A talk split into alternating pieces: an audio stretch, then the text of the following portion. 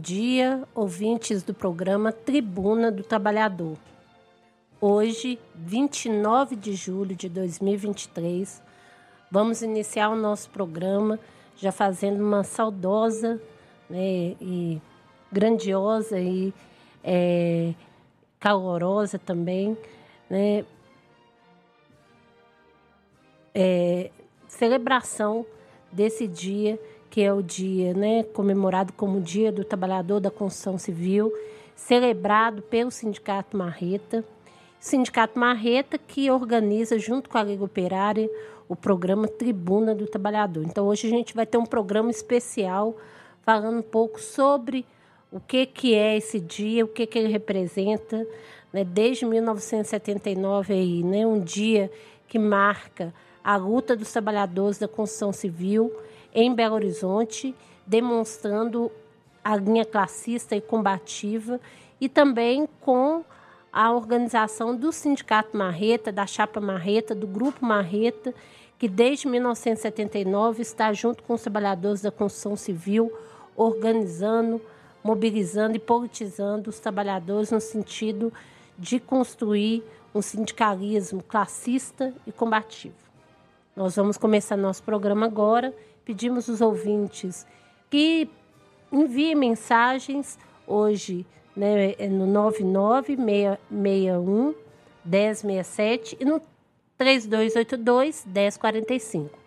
3282 1045. Vamos lá, iniciando aqui nosso bom dia. Bom dia, Batista. Bom dia, Lívia. É, esse, como você disse, um programa especial, né, em celebração ao dia 30 de julho, né, o dia do trabalhador da construção civil, né, que ficou consagrado, né, em função do assassinato, né, do operário grevista Orocílio Martins Gonçalves. Vamos contar muito dessa história por meio de vários companheiros né, que tem ao longo de todos esses anos trilhado esse caminho que você falou, né, que é de um caminho classista, combativo, independente, né, para o movimento operário e sindical. Né? Então vamos ter aí nesse programa vários depoimentos de diretores do sindicato, né, de apoiadores da luta e também muitas músicas que nos fazem refletir né, sobre o que, que é a vida do trabalhador. Né? Muitas músicas antigas que a gente ouve e às vezes a gente vê que né, naquelas questões mais básicas, mais fundamentais, né, continua a exploração e vários problemas assim que a classe vem enfrentada ao longo das últimas décadas. É isso aí. Então a gente pede ouvinte, né, para nos escutar pela manhã e também participar da atividade que vai acontecer no Sindicato Marreta. É, vai ser lá no sindicato, vai ser uma celebração, né, Batista? É, e tá começando agora, né? Então é uma celebração, né, que vai ter um, um, o ato político, a exibição de um documentário com imagens inéditas né, sobre aqueles memoráveis dias, né, música e a confraternização, né, dos operários, dos sindicalizados, dos ativistas do Marreta, da diretoria de base, né? Vamos tá estão todos já começando a chegar lá na Marreta, porque a programação começa também agora às 8 horas. É isso aí. E um ouvinte que quiser mandar mensagem já pode enviar no 3282 1045. É, está na escuta, inclusive, o nosso companheiro aqui né, da bancada, o Mamute. Ele está fora da cidade, mas está nos escutando. Então, um abraço aí, Mamute. Semana que vem ele vai estar aqui de volta no programa. Então, vamos lá. Para iniciar, nós vamos escutar alguns áudios, né? é, de operários, de apoiadores do, do sindicato. É, e para iniciar, nós vamos escutar agora o Afonso, que é o presidente do sindicato, fazendo uma saudação a esse dia de grande importância para o operário da construção civil. Então, vamos lá. Bom dia, companheiros. É... Meu nome é Afonso, sou presidente do sindicato da construção. Eu queria saudar todos os trabalhadores da construção civil que estão aí ralando, batalhando aí para ganhar o pão de cada dia.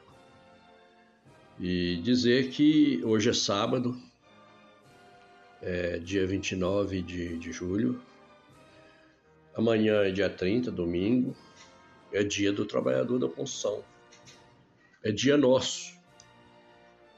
É, então gostaria de saudar vocês, a todos os trabalhadores, os companheiros das obras, pelo seu dia e dizer que há, há muitos anos atrás, quando teve a greve de 79, os trabalhadores fizeram um levante importante.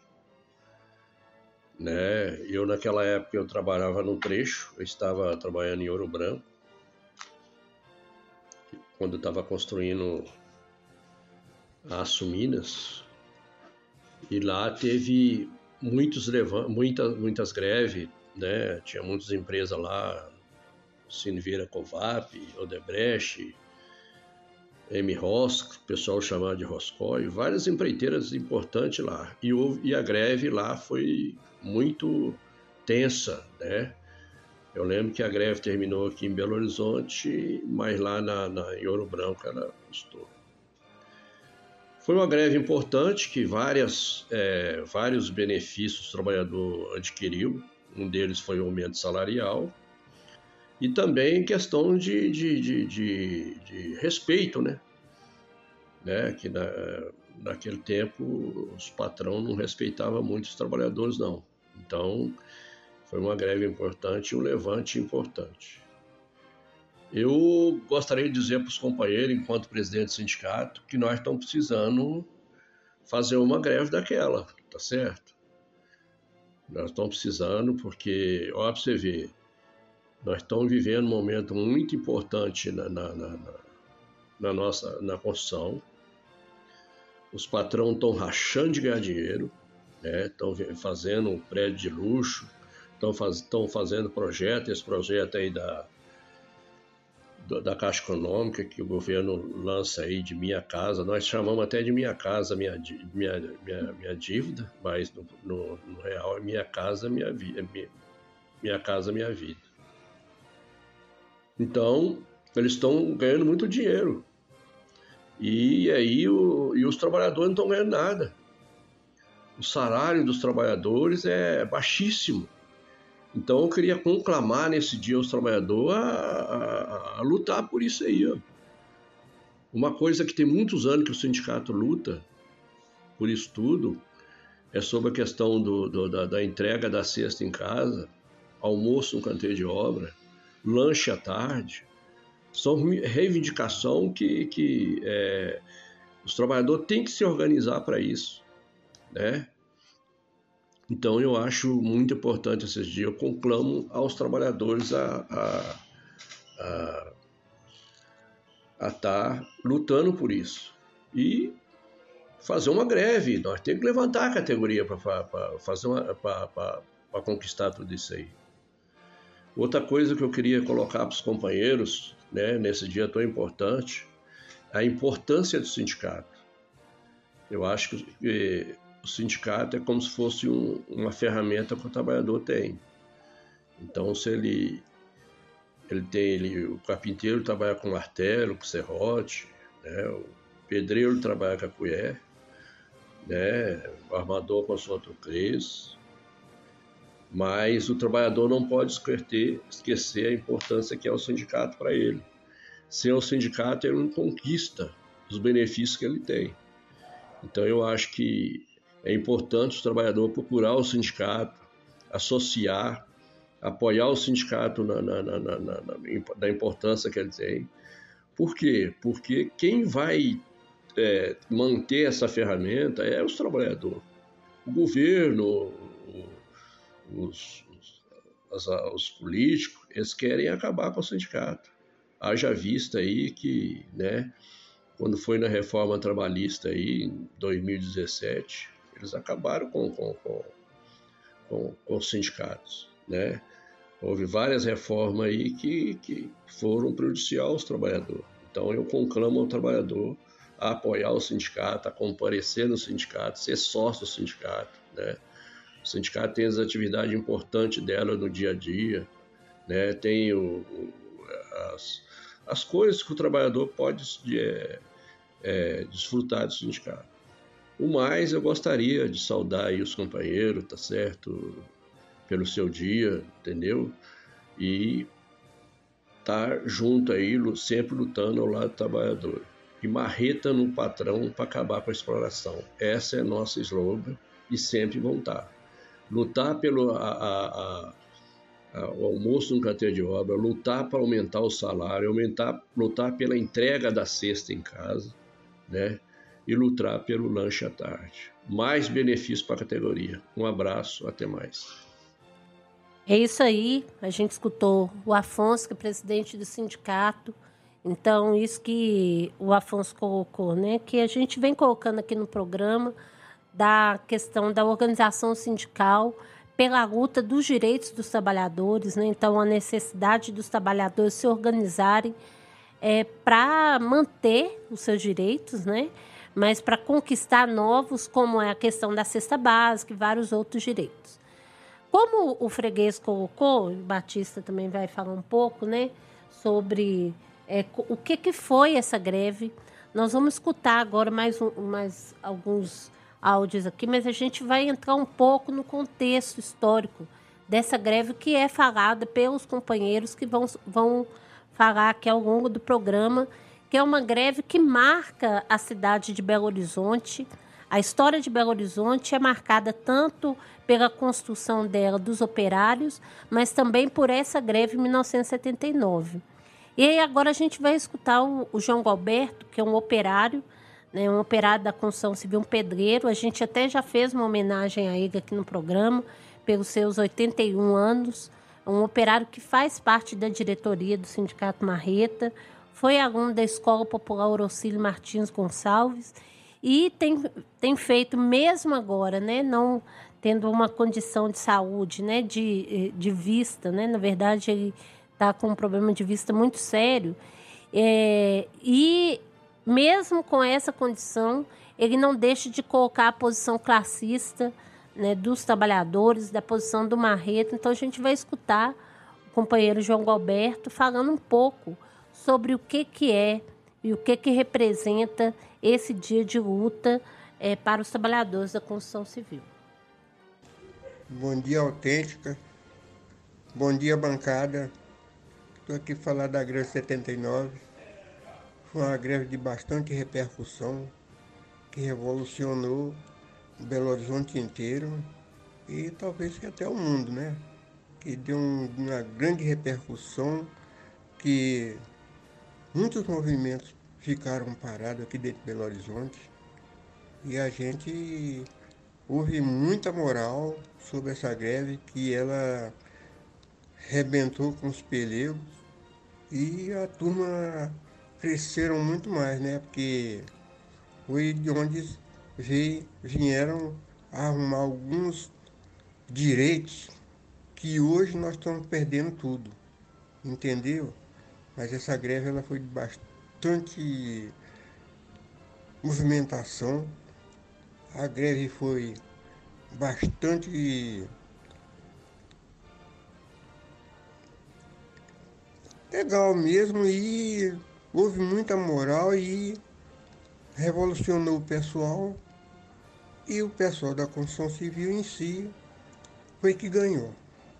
Então eu me orgulho muito de ter participado de qualquer forma, mas só que foi uma greve que deu bastante repercussão, que o Lula teve que vir aqui para interferir e que fazer negociata, mas não deu certo para ele.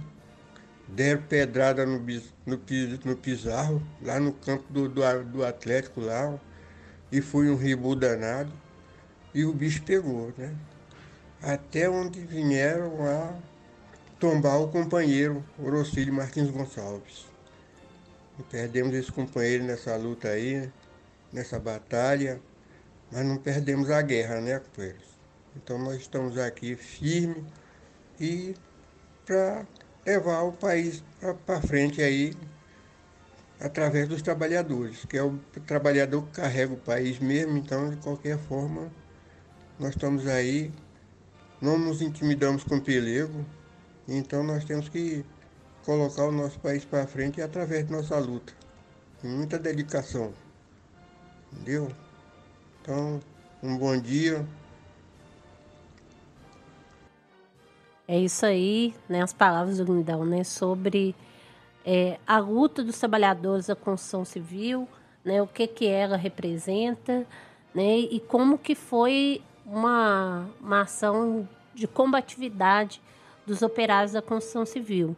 Nós vamos escutar também, né? Mais um áudio que é do PP, que é participante dos levantes de 1979, porque a gente vai explicar daqui a pouquinho para você, ouvinte, que 1979 foi um, um ano que todo mundo se levantou, e todo operário, todo trabalhador se levantou na cidade de Belo Horizonte, como no Brasil também.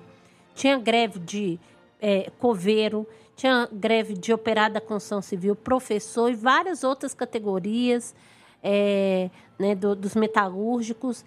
E o PP é, também participou desses levantes como dirigente do Sindicato dos Correios, que se somou às categorias rebeladas aqui na capital.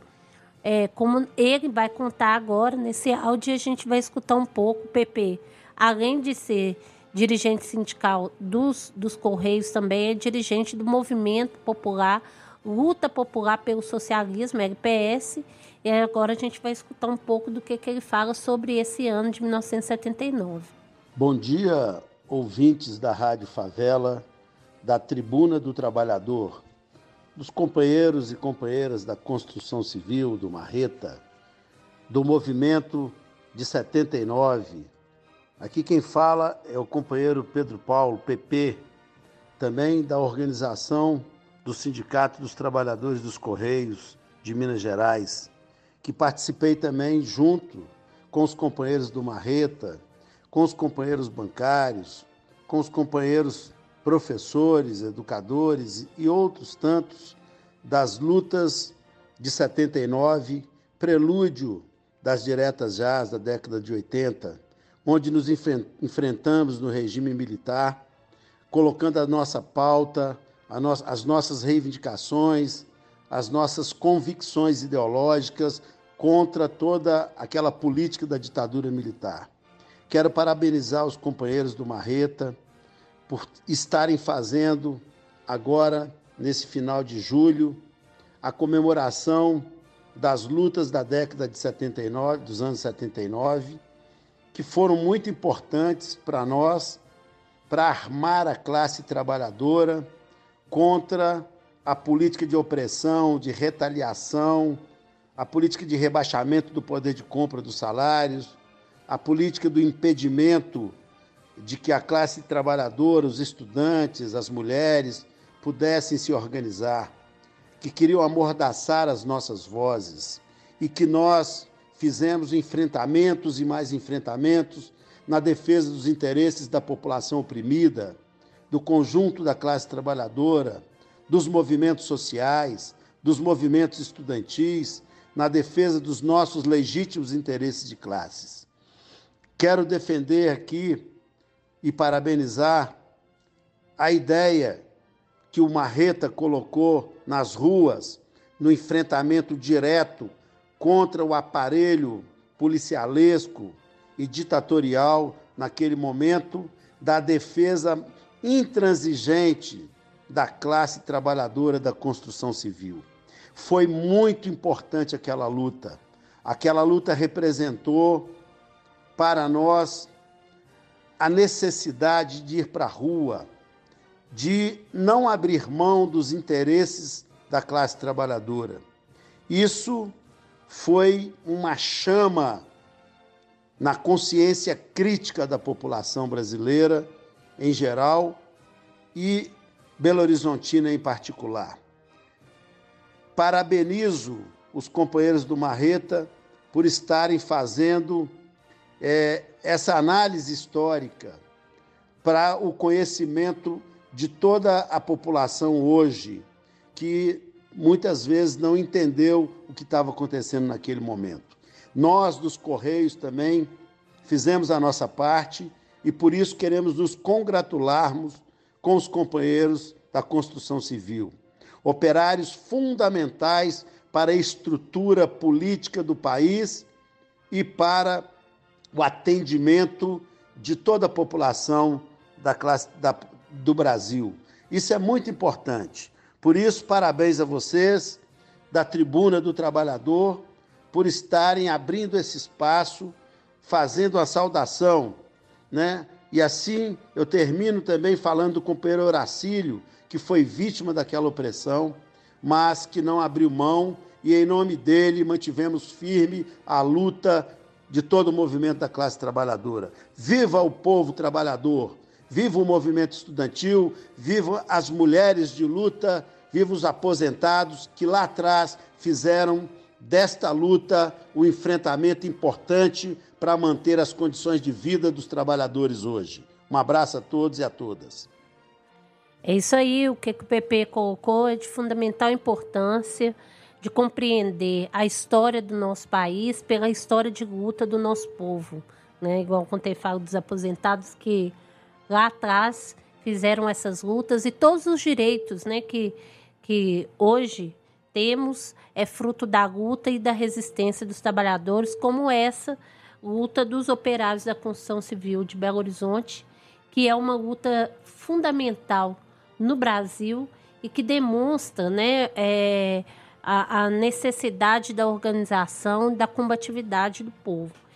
E se a gente for, né, a gente vai entrar numa discussão mais do ponto de vista histórico, né, do que, que foi essa greve, que greve que é essa, e pensar ela é pensar no contexto, né, do rompimento, né, com o que tinha, do caminho que tinha e que se estava desenhando no Brasil, e, e, e levantar o povo para colocar no, um novo caminho que a gente coloca como caminho classista. Isso ocorre no momento da história do nosso país, né, dos anos de 1960, que representa é, historicamente para o Brasil um grande desenvolvimento da luta de classe no nosso país. Naquele ano, nos anos de, nos inícios de 1960, quem era o gerente de turno? Era o João Goulart. E o João Goulart fez o quê? Ele lançou, na verdade ele não fez, ele lançou as reformas de base e essas reformas elas tinham como um dos principais eixos a reforma agrária, que era para atender os anseios né, da, dos movimentos populares da época. Só que isso né, é, foi visto né, como um alerta vermelho pelo imperialismo e para abater a ameaça comunista, o que, que acontece? O golpe civil-militar em 1 de abril de 1964. E esse contexto, né, Batista, que vai colocar aí uma série de lutas de organizações classistas combativas no período que a gente conhece como regime civil-militar fascista.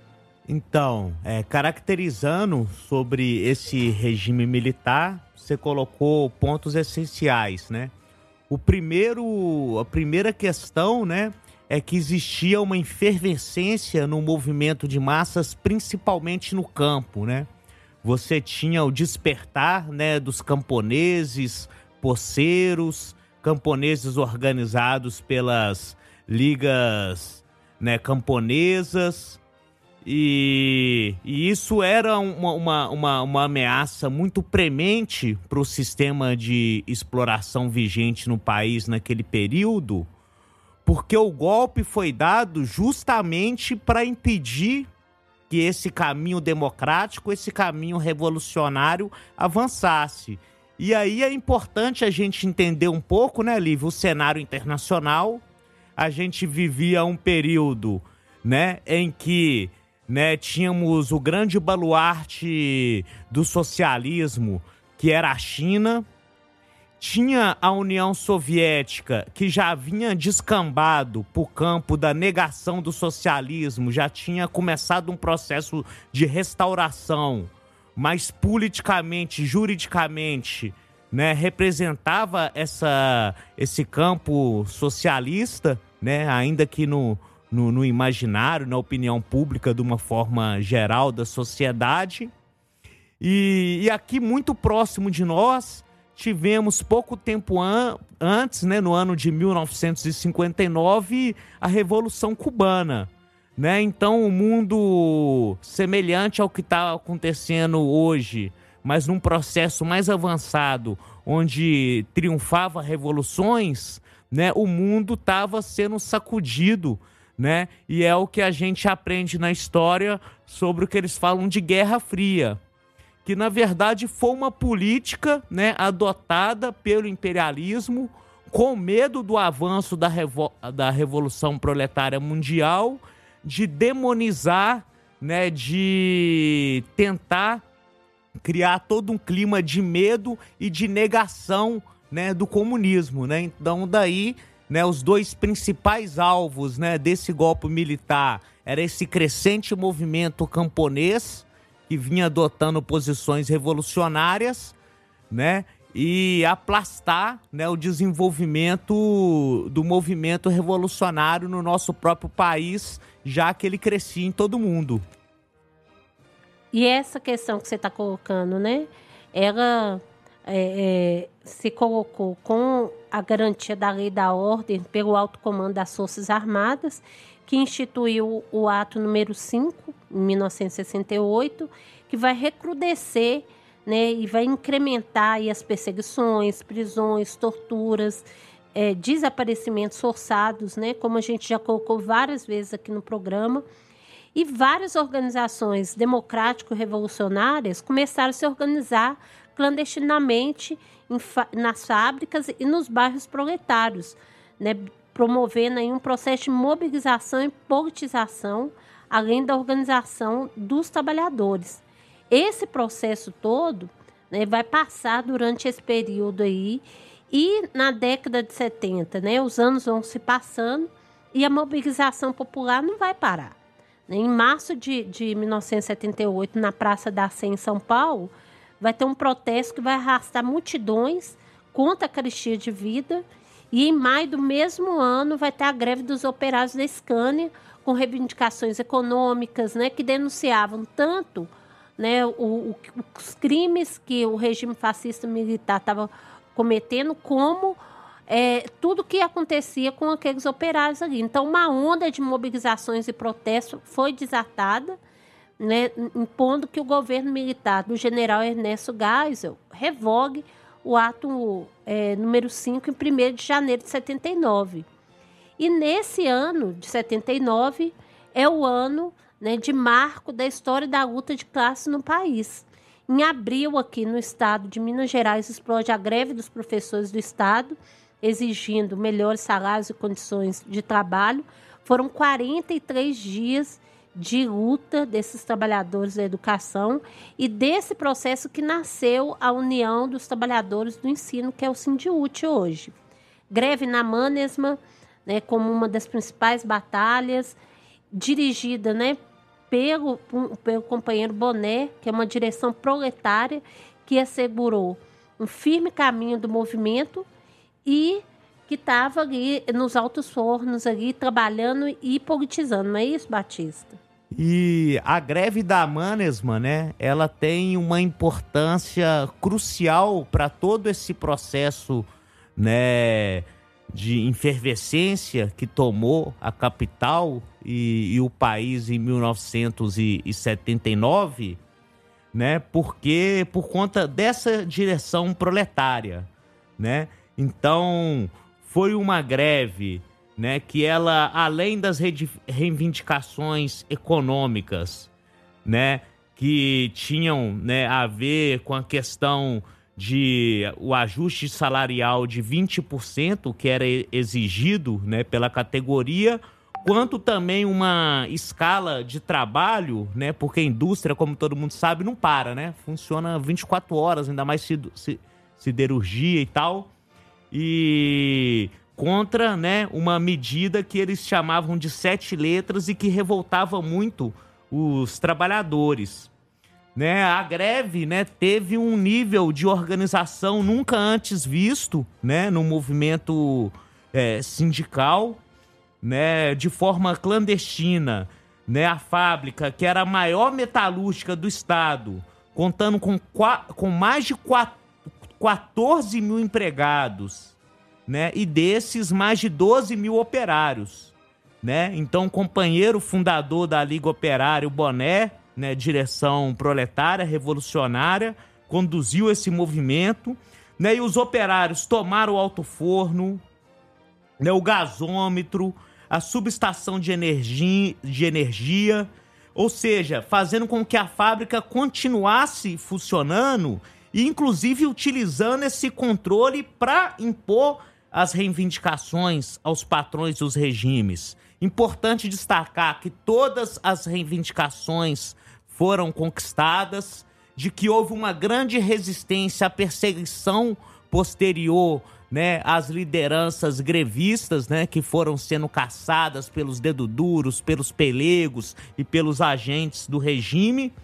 E uma questão que se destaca, né, porque enquanto a, a, a imensa maioria das greves se restringia às reivindicações justas econômicas daquele período, essa greve levantava uma bandeira aberta pela liberdade é, dos presos políticos e pela derrubada do regime militar. E cabe destacar, concluindo, né, que a Lívia fez aí, né, uma linha do tempo, né, temos pouco, pouco tempo, então, assim, meio que corrida, né, de 64 para 79, mas vale a pena só destacar uma coisa. 79, o regime militar, seja pelo descrédito com as massas, seja pelas próprias direitas, pelas próprias disputas entre a direita e a extrema direita, os planos do imperialismo, o regime estava numa crise profunda, né? E aí as lideranças desse grupo marreta que se conformou, né, nessas batalhas, tiveram a sagacidade de impor esse enfrentamento né, que como o próprio PP, né, companheiro dos Correios da LPS, relatou, né, foi um, um encorajamento de que era possível sim fazer a greve, resistir e vencer. É nesse sentido, né, que a gente vai passar agora para um momento que a gente vai escutar uma música do Wilson Neves que chamou O Dia em que o Morro descer e não for Carnaval, porque é, ela retrata um pouco do que que é a revolta do nosso povo e nós vamos falar daqui a pouco sobre isso, sobre como os operários da construção civil, nesse contexto que a gente falou aqui do período final aí do regime civil militar na, no ano de 79, se lançam né, a luta que foi conhecida na cidade como a Revolta dos Pedreiros. Então agora nós vamos escutar o Wilson Neves e depois a gente volta é, com mais programa aí para todos os ouvintes e participe, enviando sua mensagem no 3282 1045.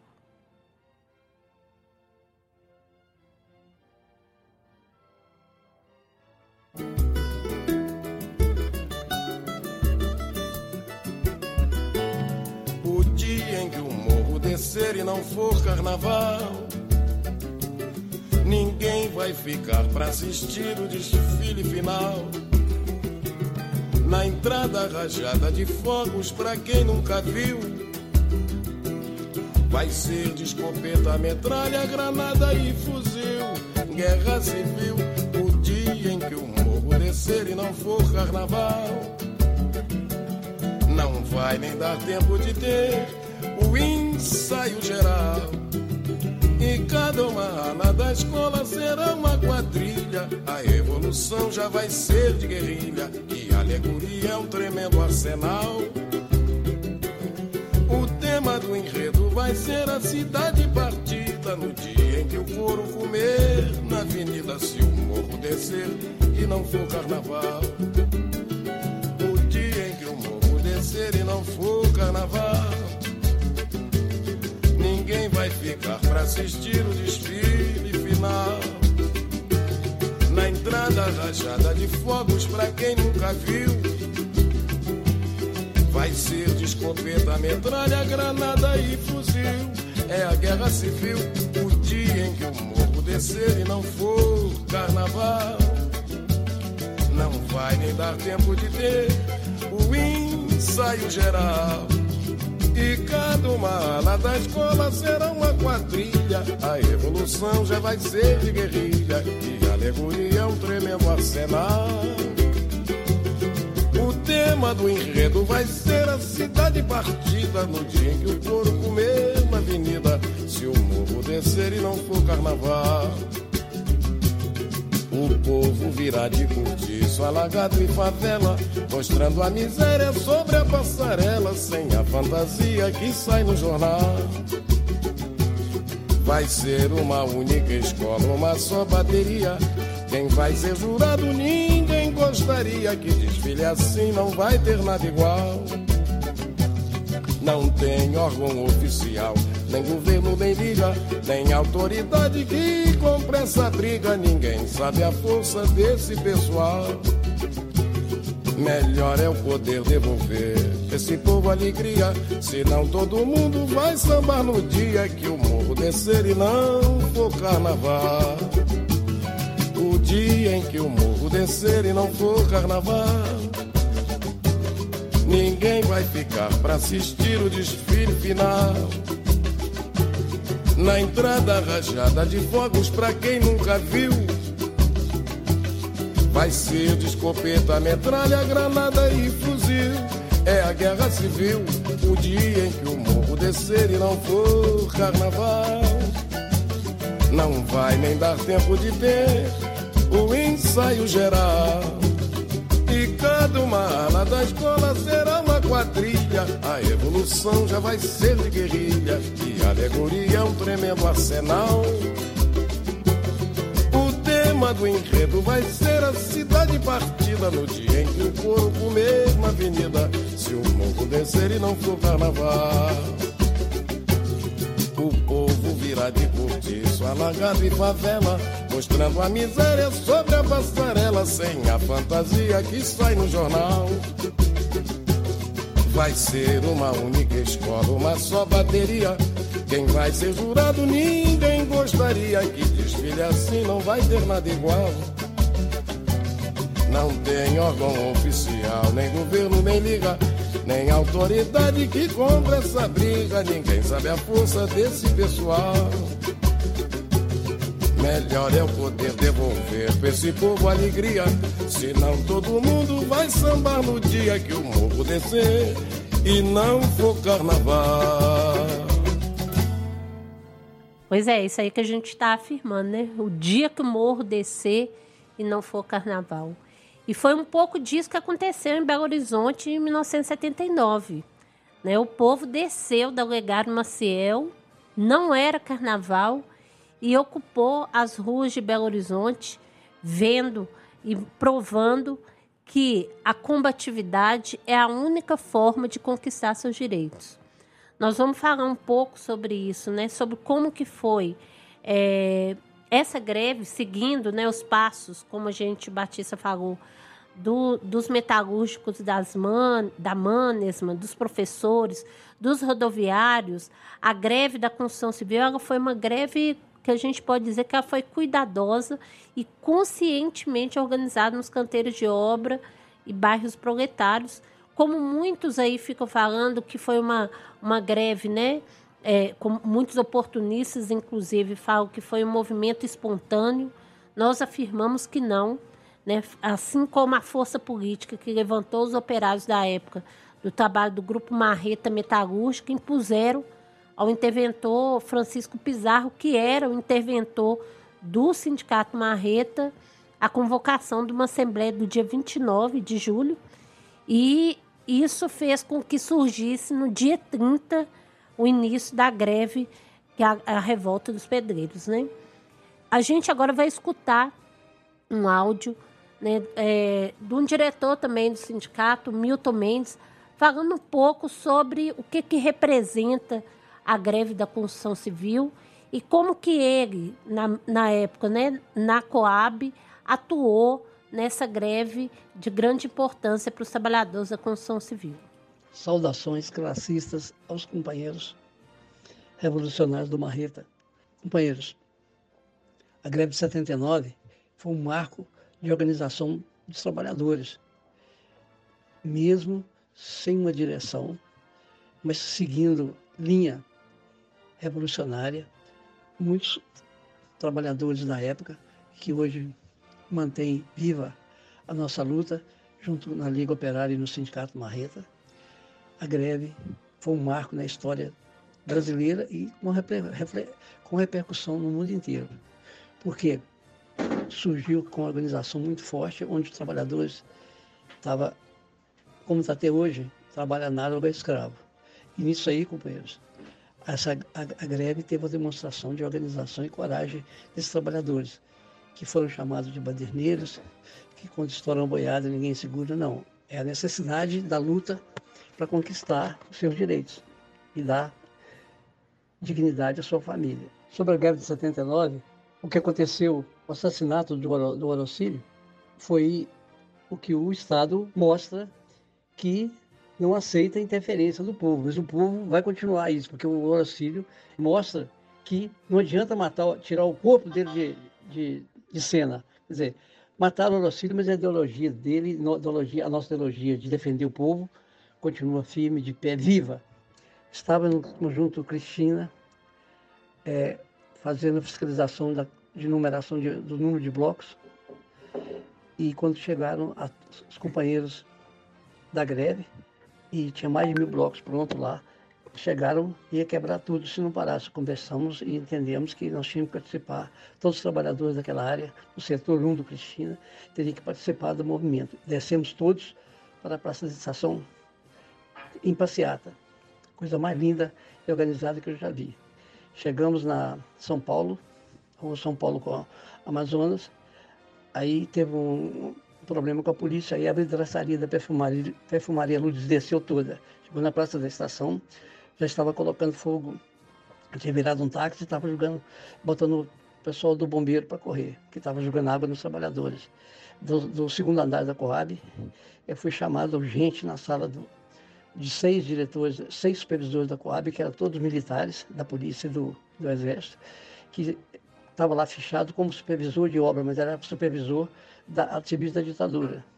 Fui, passei por inquisição, de saber por que, que eu estava chegando todo molhado junto com o pessoal. Eu tinha que explicar que se eu não fizesse isso, eles quebravam a obra e quebravam os blocos todos que estavam lá. E eu fui forçado a participar. Nada disso. Prazer muito grande que eu tenho orgulho de ter participado um pouquinho dessa luta. Mas o resultado foi excelente. Bom, estou na Coab desde 50 68, a Coab foi fundada em 65. Nesse período todo, de 79, quando teve a greve, a 83, a Coab construiu 44 mil casas, 40 mil casas, 4 mil lotes urbanizados. Um quarto do que ela tem até hoje nos seus 58 anos de existência. Uma vergonha nacional, porque quando quer fazer, faz. Quando foi em 97, a Coab estava totalmente parada, como está agora, né?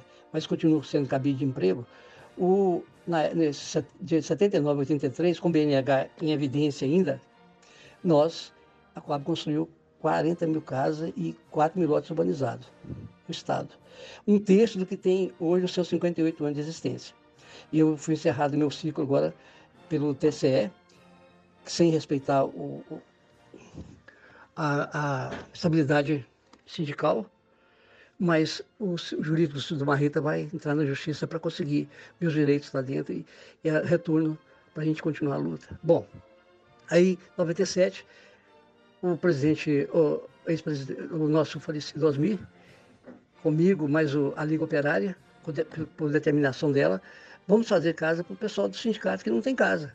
Aí fomos escolher uma área lá no, no, no, no Morro Alto que estava lá sendo invadida por profissionais de invasão, mas que já tinha casa lá alugada e começou a nossa luta para fazer uma Retópolis. Foi um sucesso, porque eram 13 pessoas, que 13 pais de família que não tinha casa, mas apareceu mais 13 companheiras sem casa também. É, mães solteiras, mães separadas, e nós fizemos 26 lá, com sucesso muito grande, porque teve organização, disciplina e vontade de ter sua casa. E também foi um, foi um, um marco de como pode fazer com suas próprias mãos. Dali, fizemos as casas, inauguração, um, virou um centro de formação de como fazer casa com suas próprias mãos. Dali expandimos para prédio em Santa Luzia, em, as casas do Marretop são em Vespasiano, em Santa Luzia, na cidade de Vespasiano também, que as, as casas do Marretop são no Morro Alto, fizemos da cidade de Vespasiano, dentro do município, dentro da, da, da, da sede da cidade. Fizemos em Timóteo, fizemos no Palmital, Santa Luzia, Cristina, é, e fizemos em Timóteo, fizemos em, em Três Rios, então expandiu, e Nova Lima principalmente. São um total de 650 apartamentos, mais 150 casas, 158 casas. Então dá quase 800 unidades. Porque nós só queremos mostrar que tem como construir sua casa. Ainda mais uma Rita, que é da construção civil, e não aceitava essa aquário desse tamanho e sem fazer nenhuma, nenhuma habitação. Só, companheiros, por que, que não foi para frente? Porque a força da ganância do, do, do da construção, do, do, do, empresário da construção civil é muito grande. E nesse país capitalista podre, quem tem dinheiro e quem tem dinheiro compra o poder. E o poder é comprado. E como nós não aceitamos isso, nós mostramos que tem como fazer. Mas se não tivesse isso, mais de 4 mil pessoas estavam sem casa até hoje. Por quê? Essas casas, no fundo das casas em cima sobre essas moradias, pareceram as casas dos filhos, porque a Coab não fez mais casa nesse sistema. Porque esse sistema não tem corrupção. Esse sistema de mutirão, tinha, quem comprava material era a comissão de mutirantes. Entendeu? Quem fazia as casas eram as famílias. Então, não tem corrupção, não tem é, 50% de TBI, que é o lucro das empresas, que, entre aspas, que é muito mais porque o trabalho é análogo para escravo até hoje. Então, por isso, companheiros, que foi um sucesso e a Liga Operária, junto com a Marreta, mostra que tem como fazer casa para pobre. E eu tenho orgulho de estar no Marreta e na Liga Operária e ter participado disso. Saudações classistas, de verdade. É isso aí. O Milton falou muito bem sobre um pouco, né, sobre o que foi a greve e a questão da moradia, né? que é uma necessidade dos trabalhadores no, geral, não só da construção, mas dos trabalhadores como um todo. Nós vamos escutar agora uma música, né, falando um pouco sobre isso também, que representa um pouco da luta do povo, pela, a luta pela moradia. Inclusive, né, essa, ontem teve aí uma ocupação na cidade de Belo Horizonte, num prédio público da cidade, demonstrando que tem família em Belo Horizonte precisando de moradia. E essa que é a luta é, eterna do trabalhador nas cidades né, e nas grandes capitais. Então vamos lá escutar a saudosa Maloca.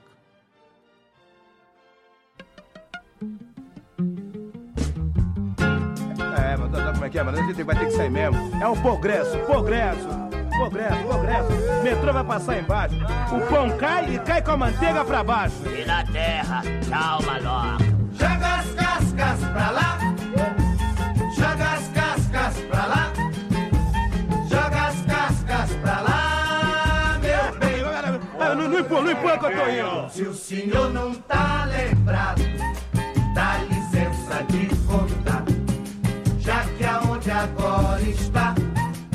Era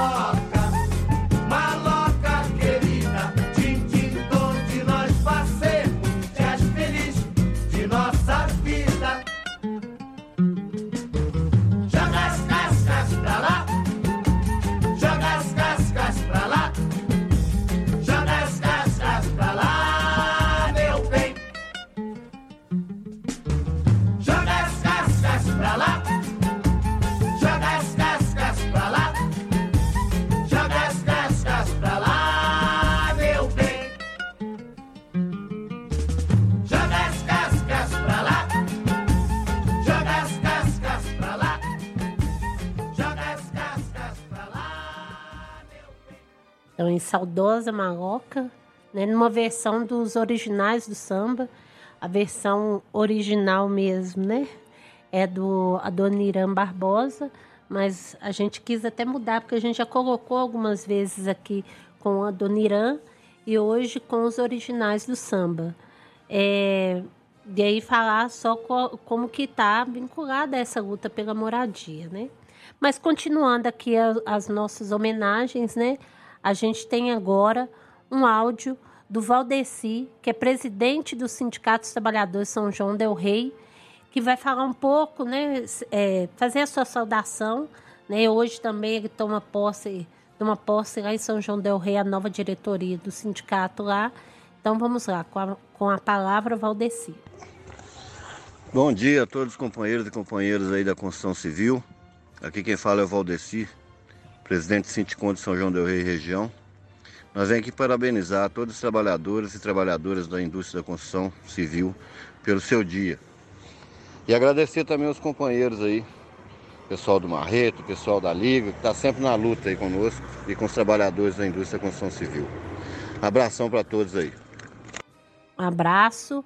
E agora o Charles Cândido, que é diretor do Sindiute, da subsede de Vespasiano, que faz uma saudação aos levantes operários 79.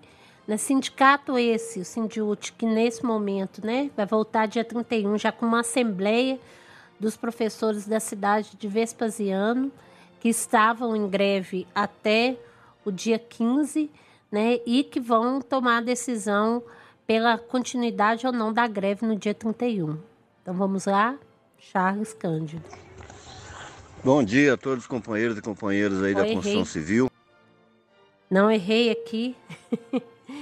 não é, é, não, não foi o companheiro. Não, enquanto isso a gente vai é, resolvendo aqui é, um problema técnico e o Batista vai falando um pouco sobre como que foi esse processo né, da vinculação da, dos companheiros da Manesma com a organização da, do Grupo Marreta na construção exato. aí da greve e do processo mesmo da revolta.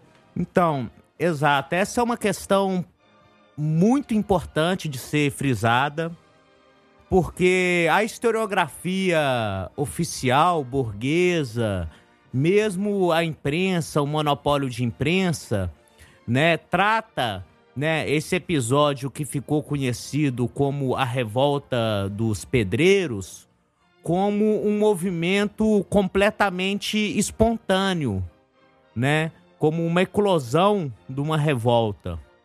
Existe esse aspecto, né, que está diretamente relacionado né, a tudo que os companheiros que me antecederam falaram a respeito da caristia de vida, a respeito né, é, das lutas pelas liberdades democráticas no país, a revolta contra inúmeros assassinatos, torturas, desaparecimento forçado, tudo isso é claro que estava, né? Do ponto de vista da sobrevivência dessas massas mais empobrecidas, né? proletárias, dos pedreiros, né? É, dos operários. Mas houve um grande movimento clandestino de organização dessa greve.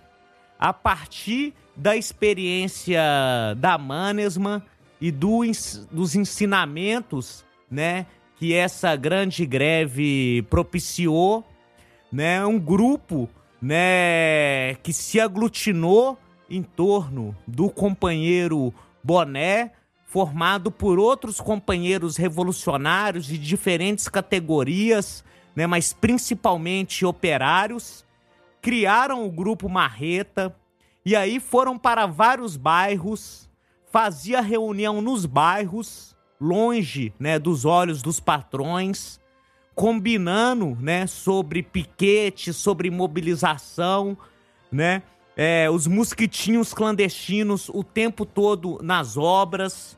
Tinha um trabalho político também com as mulheres, né, de envolver as mulheres na luta para defender a greve, né, porque muitas vezes o que o patrão faz é jogar, né, a, as mulheres contra a greve sobre a ameaça né, do desemprego e da fome, e a mulher sente isso mais forte lá na ponta.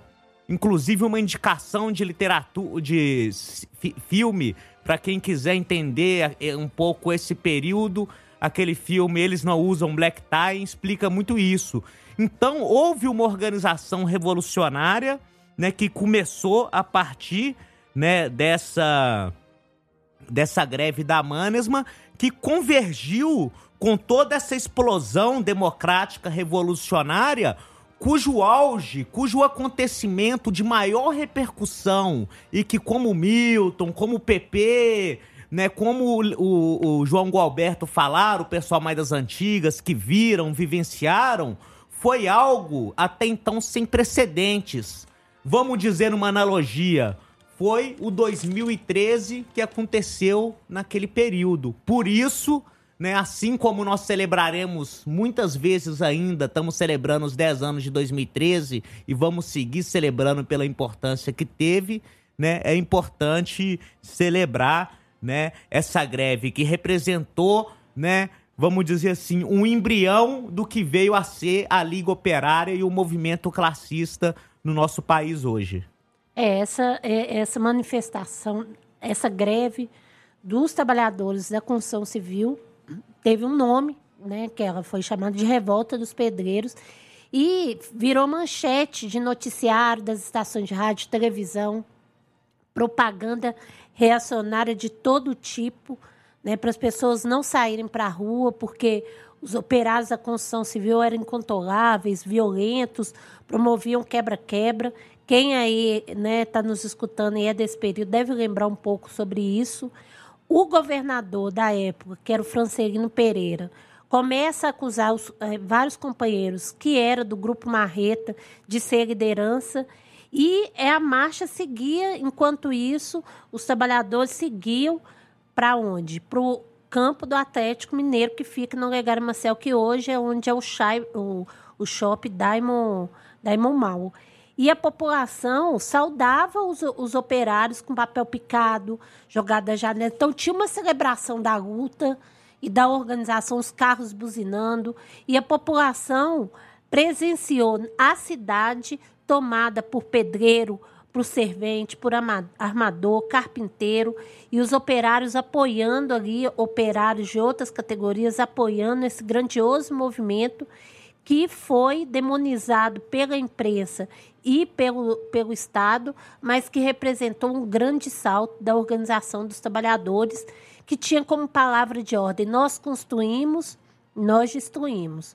Né? Então, a gente vai escutar agora, né, falando sobre essa construção, uma construção classista, dois áudios. Né? Primeiro, o que eu tinha é, de dificuldade, que é o do, do Charles Cândido, que é o diretor do Sindiúti, e logo em seguida a gente emenda com os estudantes da Executiva Mineira dos Estudantes de Pedagogia. Então vamos lá escutar os dois áudios. Bom dia, bancada do Tribuna dos Trabalhadores e ouvintes. Eu sou Charles Cândido, diretor do Sindiúti Vespasiano São José da Lapa, e venho prestar uma homenagem em nome do Sindicato dos Trabalhadores em Educação por entender que a luta classista é a via que todos os sindicatos devem tomar. E o Sindicato Marreta demonstra isso. É, o Sindicato da Construção Civil, Marreta, é um exemplo dessa luta que, desde a tomada por esse caminho, em 1988, tem por posicionamento estar presente nos canteiros de obras dioturnamente, demonstrando que é necessário estarmos unidos para sentirmos as dificuldades coletivas dos companheiros em cada canteiro de obra, no chamado tete a tete, e demonstrar como a luta do Marreta, que é representante dos trabalhadores, segue, seja por meio de panfletagem, chamados, assembleias, e devido aos incansáveis embates com os exploradores. E a união da categoria conquistou o direito de reunir com os operários dentro dos canteiros de obras. Ou seja, é um sindicato que está junto de sua base. E é fundamental, é importante nós entendermos que a base é que sustenta tudo, todo esse aparato que nós temos aí classista. é um exemplo a ser seguido que não se rende às ilusões partidárias nem conchavos como patrões. Além de demonstrar força ao combater junto a outros sindicatos classistas para desvelar os opressores do povo, muito evidente é, em todos os momentos, como foi o momento contra a reforma trabalhista e previdenciária que vivemos há, há pouco, poucos anos. E aqui em especial em Vespasiano São José da Lapa, que sempre estão presentes junto a nós aqui do Sindiúte. Se estamos juntos ao povo, estamos contra ao que oprime o povo. Viva o Sindicato Marreta, viva a luta classista em todo o mundo. Os estudantes e as estudantes de pedagogia são, em sua grande parte, filhos e filhas diretos da classe trabalhadora. Muitos têm pais operários vindos da construção civil, como as demais categorias da classe. Por conta dessa origem, os universitários, principalmente os de pedagogia, aderem com fervor à causa operária. Como exemplo materializado dessa aliança, em 2022, quando os trabalhadores terceirizados, organizados pelo Marreta, ocuparam a Avenida Antônio Carlos, a fim de reivindicar seus direitos junto aos estudantes que enxergaram o caráter justo da luta, mobilizados pela Executiva Mineira de Estudantes de Pedagogia.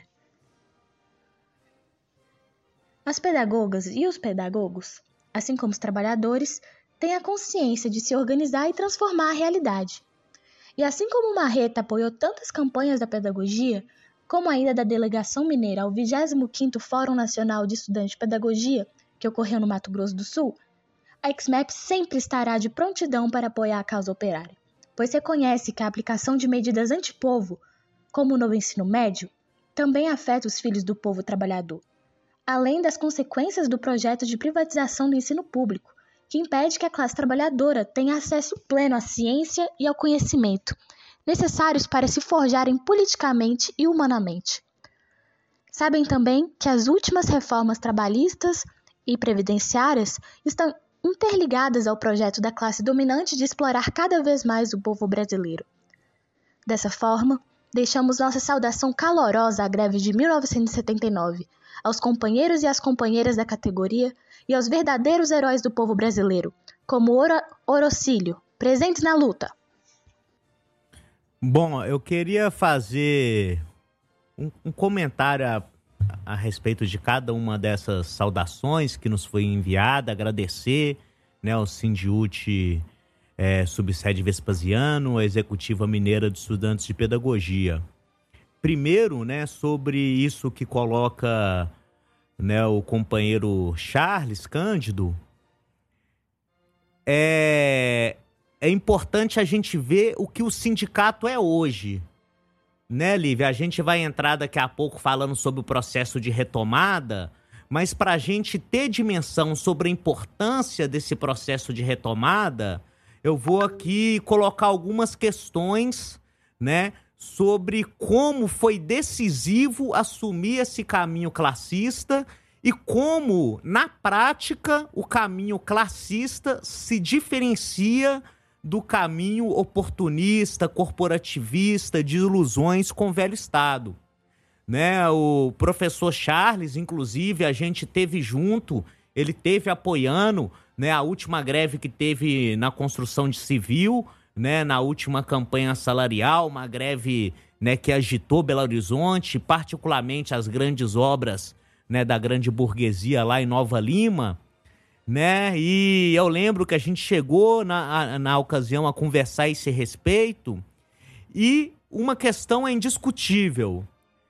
Com todos os problemas que o Marreta tem e toda a entidade já de ter, e apesar de todos os ataques que vem sofrendo com as mencionadas reformas trabalhistas, da Previdência, essa política de desmonte né, do sindicato no Brasil, que aprofundou com Temer, né, e que chegou, né, com Bolsonaro a, a tentativa de, e inclusive o fechamento de vários sindicatos, o Marreta manteve-se de pé. E não apenas manteve-se de pé, manteve a sua tradição de fazer um trabalho permanente de base junto aos operários. Então, é um dos poucos sindicatos em todo o país que todos os dias, todos os dias, de segunda a sexta-feira, está na porta das obras, cada dia com um panfleto diferente, correndo atrás de ver o cumprimento da convenção coletiva, né? Correndo atrás de ver as questões de segurança, combatendo essa situação de servidão, né? É, que é imposta aos trabalhadores do, do, do interior, né? Que estão aí no trecho, lutando pelo direito da baixada, ou seja, sempre junto dos operários, né? Isso dá para o Marreta uma autoridade muito grande, porque o que a gente tem visto, né, no movimento sindical é o predomínio de uma linha oportunista eleitoreira. E isso se aprofundou durante os governos do PT, particularmente, né, no, na sua nas suas ilusões, né, na sua fase, né, em que eles achavam que estavam por cima da carne seca, né? Essa canalha de oportunistas que não tem nada de esquerda, eles compraram, né, os, os sindicatos por meio de vultuosas né, quantias de dinheiro, por meio das centrais sindicais, cooptaram e aqueles que não se venderam frente às dificuldades caíram completamente no imobilismo. Ou seja, enquanto, particularmente durante a pandemia, os operários eram obrigados a pegar, os, pegar ônibus e tantos morreram, como tantos setores da indústria, etc., aconteceu, né?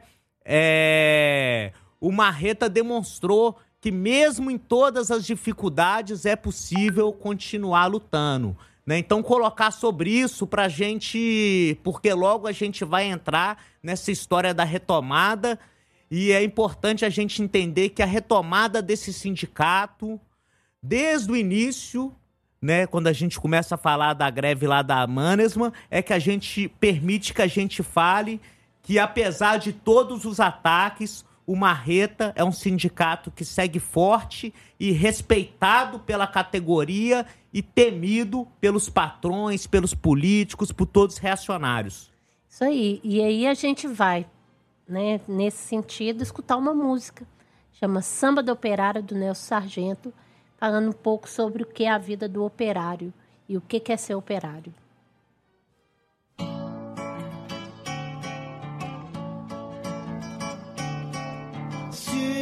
Operário soubesse reconhecer o valor que tem seu dia,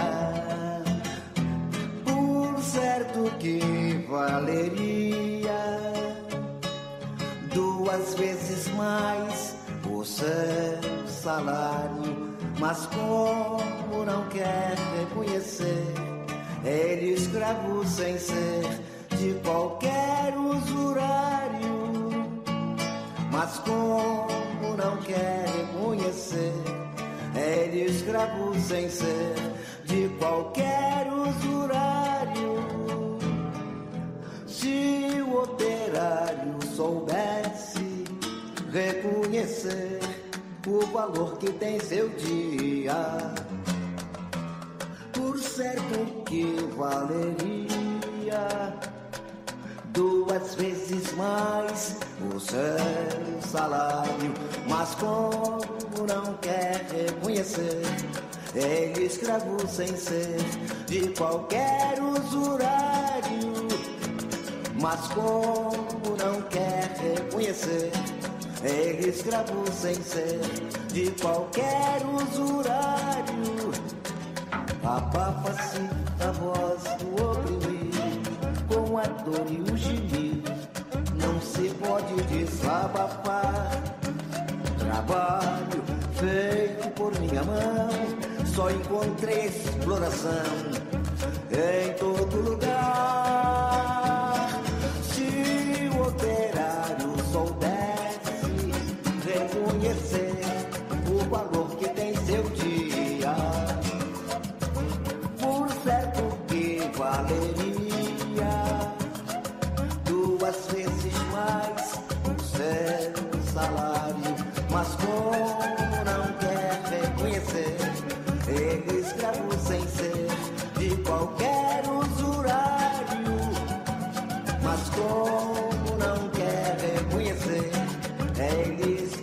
Sem ser de qualquer usurário. Mas como não quer reconhecer, ele escravo sem ser de qualquer usurário. Mas como não quer reconhecer, ele escravo sem ser de qualquer usurário.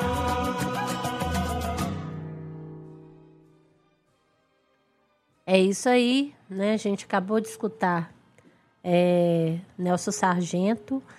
E agora a gente vai falar um pouco de quem que é o Orocílio, né? A gente está falando do operário, né? Quem que é o Orocílio e por que que é, ele é um dos heróis do povo brasileiro, né? O, Oro, o companheiro Orocílio, né? Orocílio Martins Gonçalves, ele morreu em defesa da causa operária, né? Do um, nosso no grande levante aí, que é o levante de 1979, e contra, né, em combate contra os inimigos do povo. Por isso a gente fala que ele jamais morre e ele segue vivo nas mentes e nos corações dos lutadores das massas populares, né? Muita gente fala presente na luta, o Orocílio está presente nessa luta, é um herói do povo brasileiro, mesmo que alguns pensem que para ser herói tem que ter grandes poderes, né? E na verdade, o verdadeiro herói é aquele que se dispõe a lutar pela causa do povo, que não se entrega para falsas coisas que vêm acontecendo, né? E muitas vezes, muito desses que a gente vem colocando aqui no programa, né, vem pagando com a vida, com a sua própria vida e nos interesses do povo para romper com as amarras que existem aí e que prendem o povo a várias coisas, inclusive ideológicas, né, que é a atuação do oportunismo.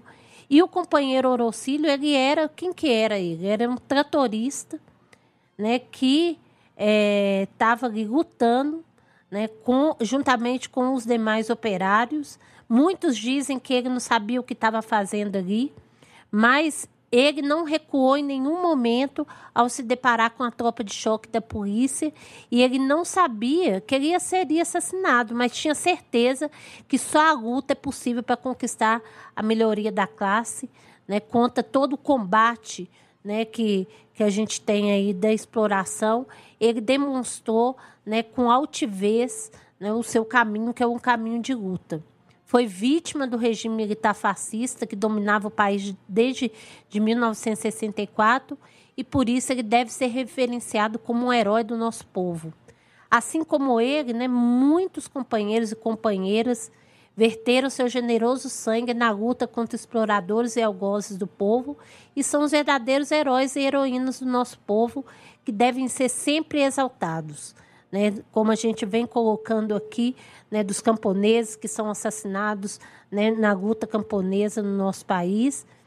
E, como a gente sempre fala, né, que esses devem ter um panteão de heróis onde seus nomes sejam gravados para a eternidade e que sejam aqueles que devem estar no, nos livros de história e não esses aí que são colocados como heróis do nosso povo.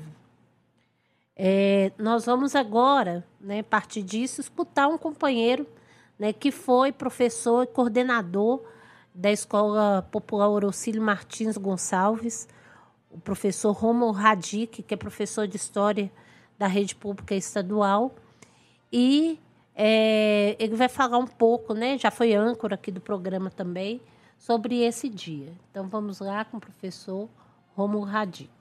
Olá, bom dia, ouvintes do programa Tribuna do Trabalhador, companheiros e companheiras da Liga Operária, do Sindicato Marreta, do Sindicato dos Trabalhadores da Construção Civil. Aqui quem fala é o professor Rômulo, sou professor de História da Rede Pública de Minas Gerais, em Belo Horizonte, e tive a oportunidade de também ser professor durante uns bons anos da Escola Popular Orocílio Martins Gonçalves, que foi o trabalho de alfabetização e formação profissional em que o Marreta e a Liga Operária conduziu durante muitos anos juntos a sua categoria, a dos trabalhadores da construção civil. Eu gravo esse áudio e trago essa participação, essa breve contribuição, é, em virtude da passagem dos 44 anos da vigorosa, histórica greve dos operários da construção civil de Belo Horizonte de 1979. E também trago aqui uma grande saudação ao dia 30 de julho, que ficou decidido na história ser o dia do operário da construção civil, muito em função do que foi essa vigorosa e histórica greve. Eu tive a oportunidade de, de conhecer de perto o trabalho do Sindicato Marreta e conhecer, com o tempo que eu passei junto com os companheiros e companheiras, a importância que essa greve teve para a história da classe operária brasileira. Foram dias de bastante agitação aqui na cidade. É, eu nasci um ano após é, esse, essa vigorosa greve em 1980. E na minha infância e adolescência, eu lembro do meu pai contando como foram os dias na cidade. É, os operários decididos é, tomaram as ruas de Belo Horizonte em protesto e, de forma muito organizada, é, decidiram é, pela radicalização da greve e pelo enfrentamento ao patronato. E foi num momento da história do Brasil muito importante, final dos anos 70, já caminhando para o processo final da gerência militar no país, onde o nosso país foi sacudido por diversas greves e uma delas de grande vigor foi a greve dos operários da construção civil aqui de Belo Horizonte. Participação destacada de vários companheiros, lideranças, operárias, é, e com um aspecto muito importante que foi o da justa rebeldia das massas ali, sobretudo que enfrentavam uma carestia de vida muito grande que viviam a exploração e a opressão nos seus locais de trabalho né, e decidiram, junto com, com o chamamento das lideranças, é, efetuar essa vigorosa greve e que entra para a história como um dos principais levantes aqui da classe operária em Minas Gerais. Então, queria trazer essa saudação é, lembrar desse dia. Então, o dia 30 de julho é, marca né, é, o dia do, do operário de construção civil e a lembrança viva do que foi essa importante greve. Teve o assassinato do companheiro Orocílio, Martins Gonçalves, que é, leva o nome, inclusive, da escola do sindicato e a, sua, a importância é, que essa greve teve na luta é, dos, dos, da classe operária brasileira e do povo trabalhador brasileiro no geral. Um grande abraço para vocês, tenham um ótimo programa, um ótimo final de semana e viva o dia 30 de julho, viva o dia do operário da construção civil. Viva! E é, o Rominho, né, que já foi aqui é, também âncora do, do programa. É, foi coordenador da Escola Popular Orocílio Martins Gonçalves, que eu também fui coordenadora lá. Uma escola de grande importância na cidade, que hoje ela não funciona mais, né? mas ela ficou durante 18 anos a serviço né, do, da formação política né, e também do processo de alfabetização e conclusão do ensino fundamental dos operários da construção civil é, uma escola né, que é, foi voltada para os trabalhadores da construção civil e que pode um dia, né, quem sabe, aí, não voltar novamente. É, eu encontrei alguns professores da escola de outros períodos também perguntando sobre a escola, alguns alunos também que vão estar, que já devem estar lá no sindicato nessa hora, é, celebrando esse dia de grande importância e a escola que tem o nome do Orocílio, que é o Marte, como eu falei, da, dos operários da construção civil. Agora nós vamos também escutar mais um áudio né, do Marcos Calazans, professor é, da Universidade Federal de Ouro Preto e principalmente é membro do Comitê Sanitário de Defesa do Povo de Ouro Preto na luta ali na cidade é, em defesa né, da, da água e contra a Sanioro. Então vamos escutar o Marcos. Bom dia aos ouvintes da Rádio Favela, aos ouvintes do programa Tribuna do Trabalhador. É, meu nome é Marcos, eu sou do Comitê Sanitário de Defesa Popular aqui de Ouro Preto, é, cidade histórica de Ouro Preto, em Minas Gerais, e gostaria de saudar os, os membros aqui da bancada do programa, saudar também, em especial, os membros da diretoria do Sindicato Marreta, Sindicato da Construção Civil de Belo Horizonte. Eu trago aqui, em nome do Comitê Sanitário, uma calorosa saudação à diretoria do sindicato pelo, pelos 40, mais de 40 anos, né, 44 anos, se não me engano, do, da, da grandiosa rebelião, revolta né, dos pedreiros de 30 de julho de 1979 né, essa importante é, luta né, dos, dos operários da construção civil que estremeceram a capital de, de, de Minas Gerais, a, a, região metropolitana, né, e, e fez também repercutir em todo o país e no mundo né, essa grande revolta conhecida como a Revolta dos Pedreiros. Né, a gente queria aqui é, desejar uma, uma é, calorosa saudação por essa data e é, dizer da importância de celebrarmos né, a, a história dessa grande luta, é, desse marco da, da importante da, da classe operária é, no nosso país, é, porque ela tem um significado especial na medida em que ela foi um, é, um, um evento que estremeceu né, os, os facínoras do regime militar.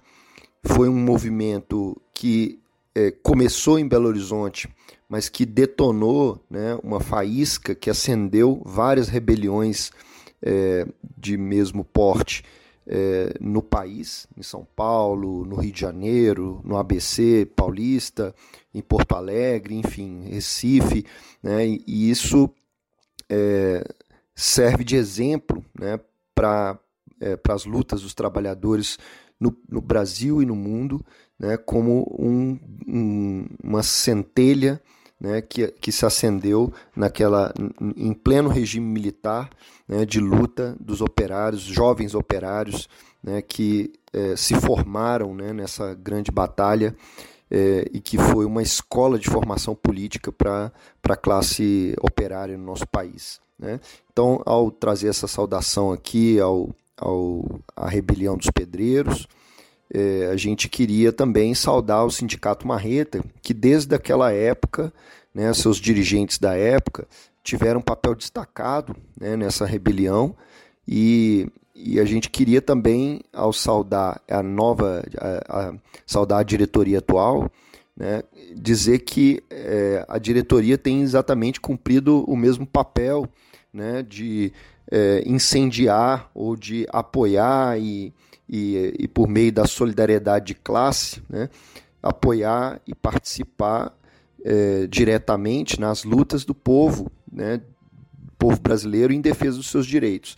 Né. Um exemplo disso é o apoio que o Sindicato Marreta tem dado à, à luta do povo de Ouro Preto contra a privatização da água. Né. O Sindicato Marreta, seus dirigentes, os trabalhadores da construção civil mobilizados pela diretoria do Marreta tiveram, estiveram presentes em várias de nossas mobilizações aqui em Ouro Preto, contribuíram participando de reuniões de mobilizações nos bairros, contribuíram não só financeiramente, mas apoiando é, todas as nossas lutas, manifestações e e grandes jornadas de lutas que nós temos empreendido há mais de dois anos aqui em Ouro Preto.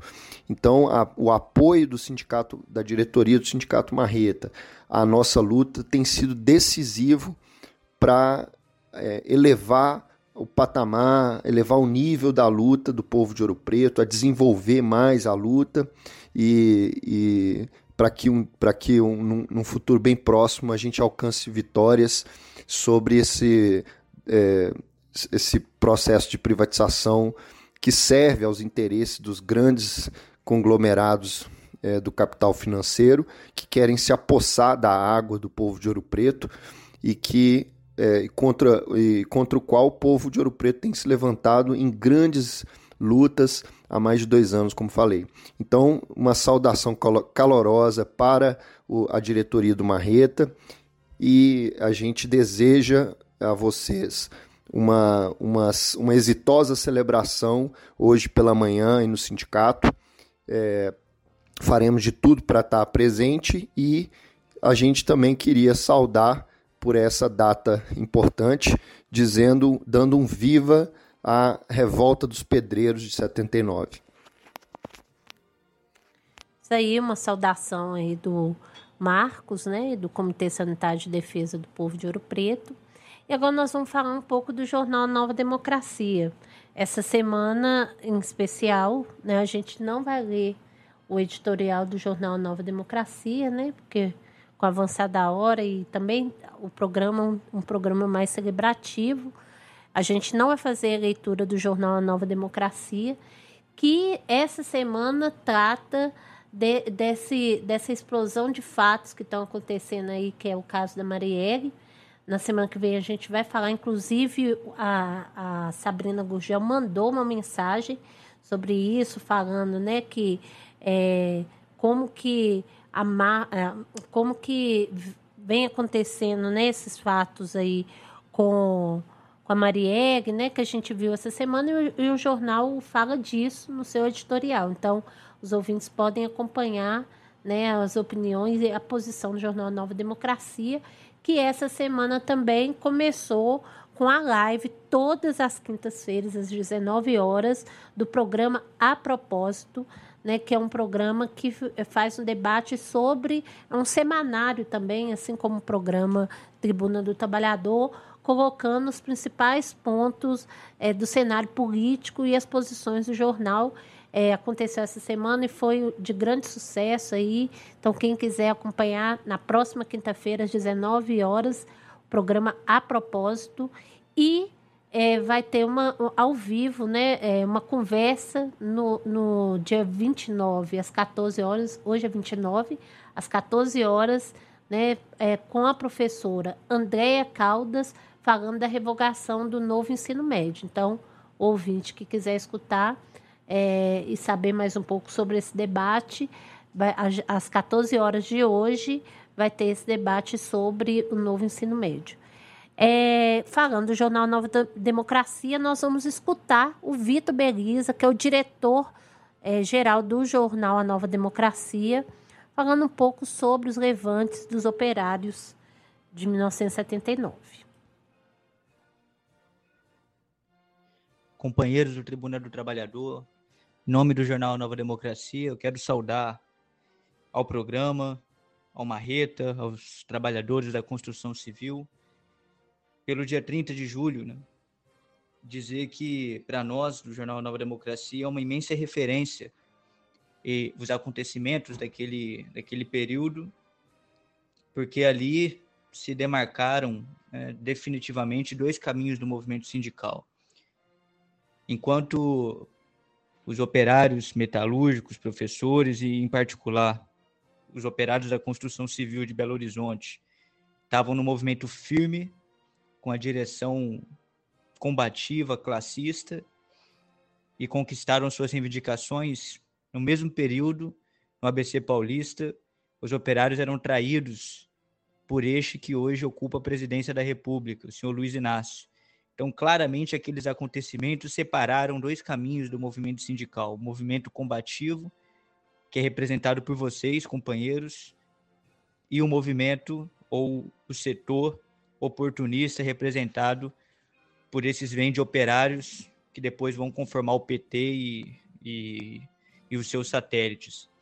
E os companheiros do Marreta, os companheiros trabalhadores da construção civil, foram protagonistas desse momento histórico do qual nós do jornal temos imensa referência pela importância histórica que teve. Então, não é à toa que o dia 30 de julho é comemorado com tanto júbilo, né, com tanto fervor, com tanto entusiasmo. Os companheiros merecem isso pela luta histórica que tem travado. Nós, do jornal, queremos saudar, então, o Marreto, o programa e, muito em especial, os operários da construção, dizer que nós estamos na mesma luta é, pelos direitos do povo e que o caminho que os companheiros tomam é também o nosso caminho. Então, uma saudação e um abraço a todos. Um grande abraço e semana que vem a gente tem o editorial do jornal Nova Democracia e os debates sobre ele, né? Na verdade, a gente vai ter dois editoriais aí, porque é fundamental debater esse problema da Marielle e o que que isso representa, né? Tanto no governo, na gerência anterior, como nessa. É, nós vamos agora escutar uma música do Gonzaguinha que chama Dias de Santos e Silvas. E logo em seguida nós vamos entrar na questão da retomada do Sindicato Marreta.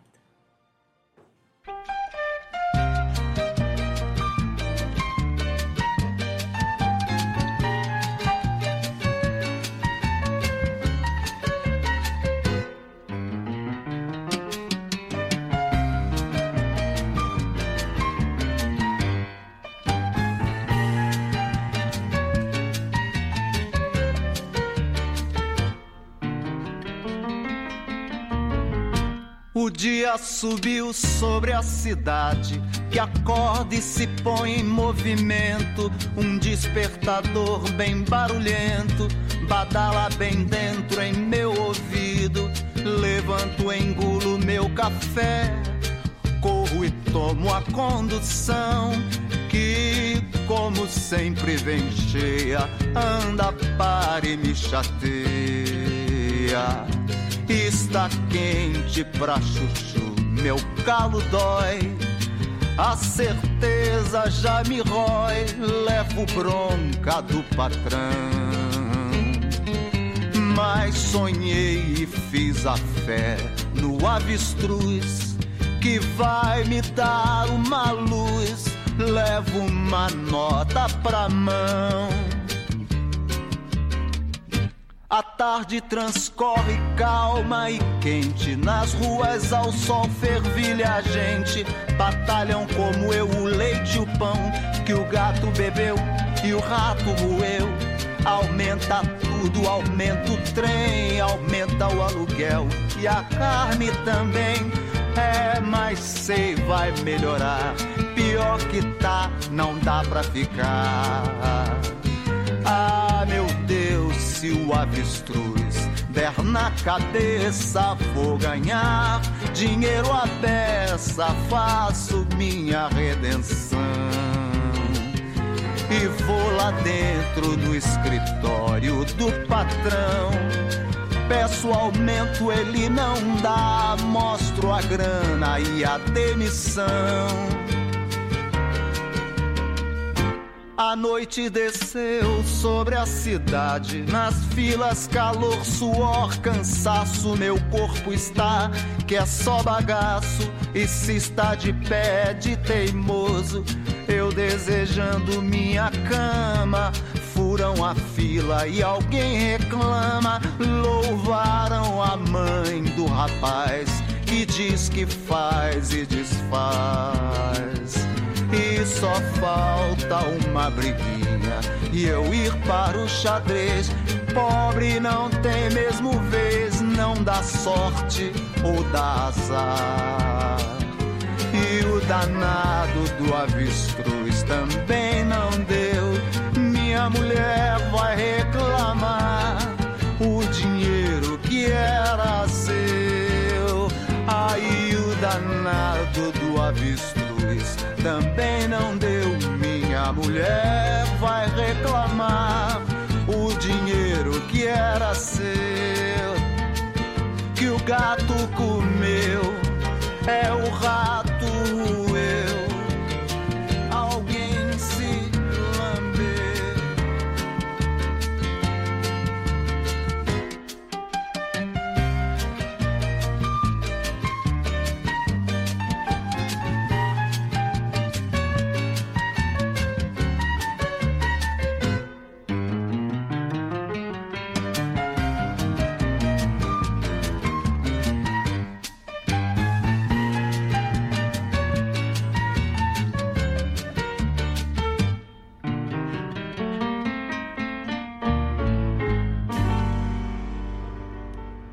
gente acabou de escutar aí Dias de Santos e Silva. E aí a gente recebeu uma mensagem que retrata bem o que está falando na música, né? Quando ele fala do preço do ônibus, o preço do, do metrô, né? Do trem aumentou.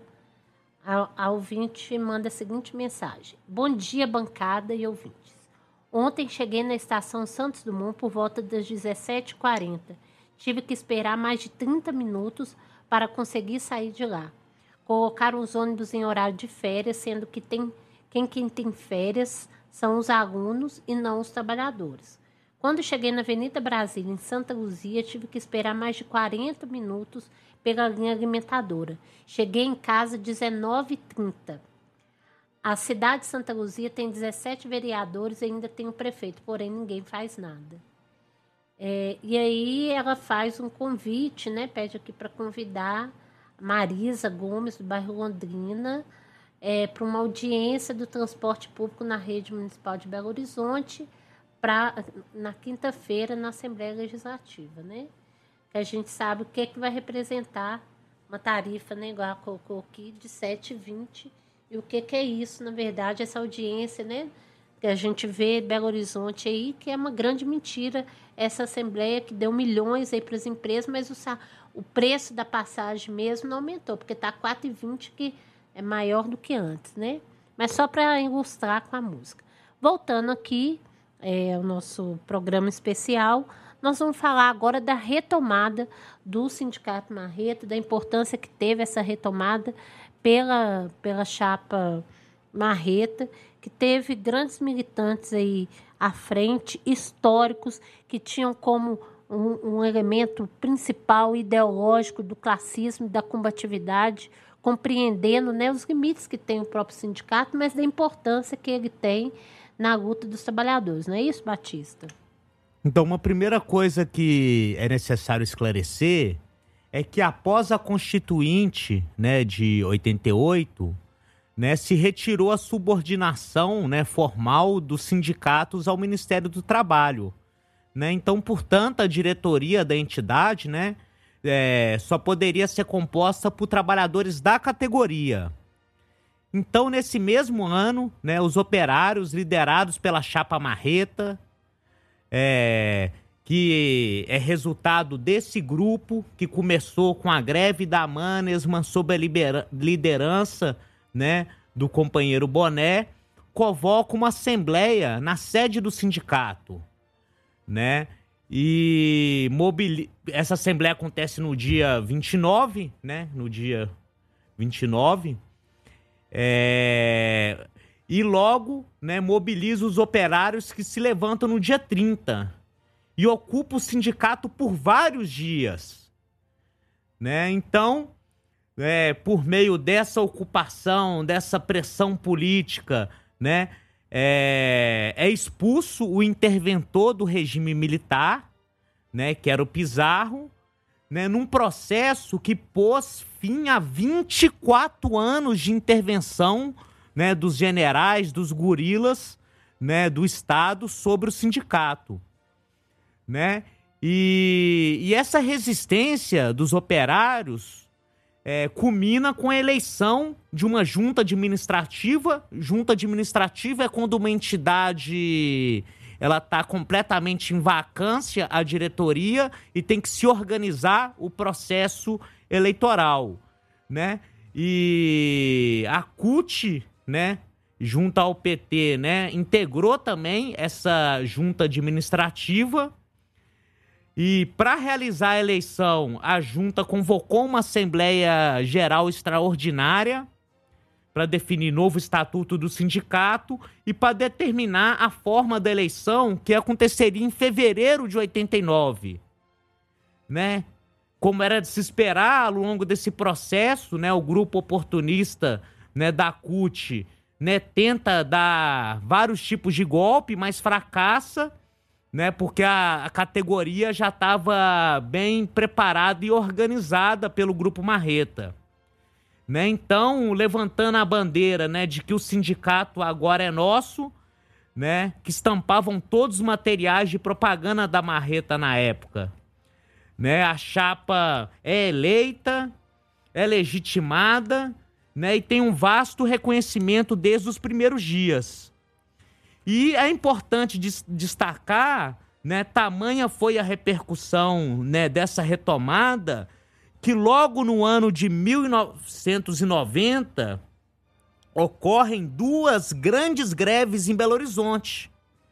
Greves que também, né, foram à sua maneira uma fornalha, né, que trouxeram muita gente para o caminho classista e combativo do Marreta e da Liga Operária, né, que foi uma greve, uma primeira que durou 13 dias e uma segunda que durou 23 dias e que conseguiram arrancar importantes melhorias para a categoria.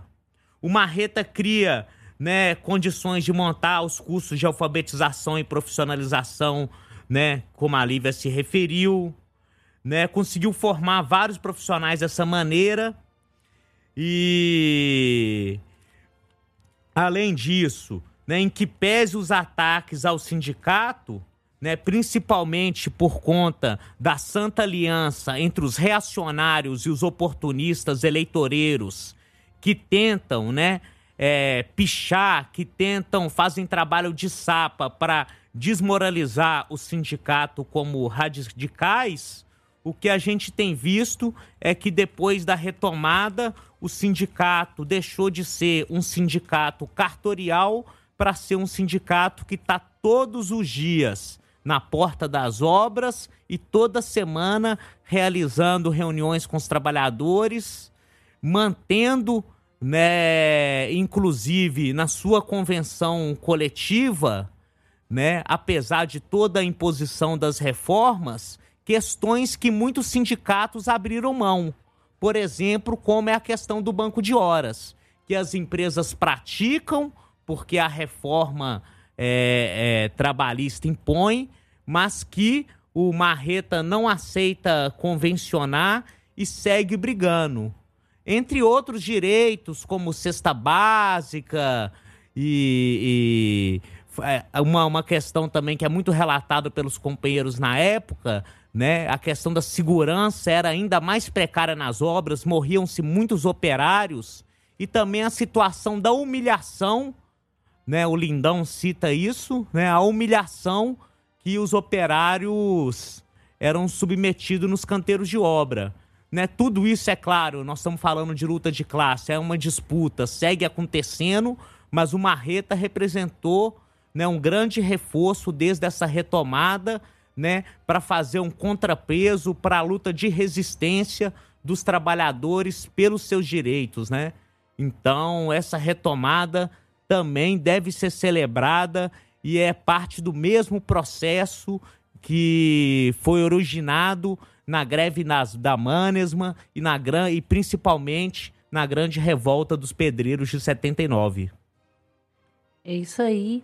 É... E também, somando essa, essa análise da retomada é, que você faz, Batista, que é de grande importância entender a história do Sindicato Marreta, da sua linha classista e combativa, que permanece até os dias de hoje né, no momento que a gente vê de aplicação por todos os lados, né, de políticas de arroxo e também de aplicação de reformas, né, como a lei da terceirização, como a, a, a reforma trabalhista e, e, da Previdência, que é, dão uma condição para o trabalhador de menos direitos ainda que ele já possuía. Mas, é, inclusive, aqui fazendo uma saudação do movimento feminino popular, né, que eu faço parte também, que neste 29 de julho nós trazemos aqui no programa, né, e, e, e saudamos não só os companheiros do Sindicato Marreta, mas todos os operários da construção civil que estão nos escutando nesse momento, uma saudação calorosa a todos esses operários e operárias né? inclusive operários que nesse momento estão trabalhando em várias obras, né? sejam obras de, de prédios ou aí nos bairros, né? Então, todo operário que tiver, todo trabalhador da construção civil que estiver nos escutando, uma saudação calorosa por esse dia. E uma saudação em particular àqueles operários e operárias que resistem com classismo, contra toda a ação do Estado de retirada dos direitos, né, que vem com suas reformas, como eu falei, reforma trabalhista, reforma da Previdência, lei da terceirização, né, que vem é, fazendo né, um grande estrago contra os trabalhadores da construção civil e também os que se levantam contra os patrões, patrões esses, né, que retiram lucros imensos dessas obras que tem, desses grandes prédios, ainda mais agora que a gente começa a ver um aquecimento, junto com isso o assassinato dos trabalhadores né, da construção civil, e repudia, que repudiam também né, é, todo o oportunismo, de toda reação que existe contra a luta pelos direitos trabalhadores da construção civil. Uma saudação especial para as mulheres, as operárias, trabalhadoras da construção e também as mulheres dos operários né, que vivem dioturnamente né, é, a, a, a, vivendo ali com seus companheiros, sabendo muito bem o resultado da exploração desses trabalhadores e em casa trabalham todos os dias, né, com o trabalho doméstico, né, preparando as marmitas desses operários que que fazem a cidade de Belo Horizonte, região metropolitana que a gente falando aqui da cidade, né, fazem o que ela é hoje.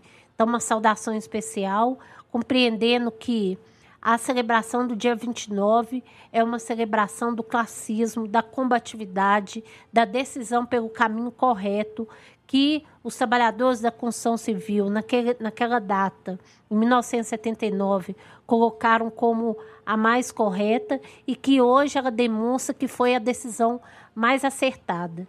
E a retomada do sindicato, do sindicato dos trabalhadores da construção civil pela chapa marreta demonstra que o classismo, a combatividade é o caminho correto e que os companheiros que estão na direção hoje estão no caminho certo, sim, né, de colocar que a luta é o que muda e que é, qualquer tipo de. É, eu esqueci a palavra aqui, mas né, de deixar de lutar. Deixar de lutar não é o caminho, né? E sim a gente luta ali no dia a dia junto com os trabalhadores da construção civil e os demais trabalhadores de todas as categorias aí que representam a classe operária no nosso país. Então, é isso. Nós vamos agora né, é, escutar mais um áudio de um militante é, da Liga dos Camponeses Pobres, que faz uma saudação e coloca um ponto fundamental disso que nós estamos falando do classismo, que é a Aliança Operário Camponesa.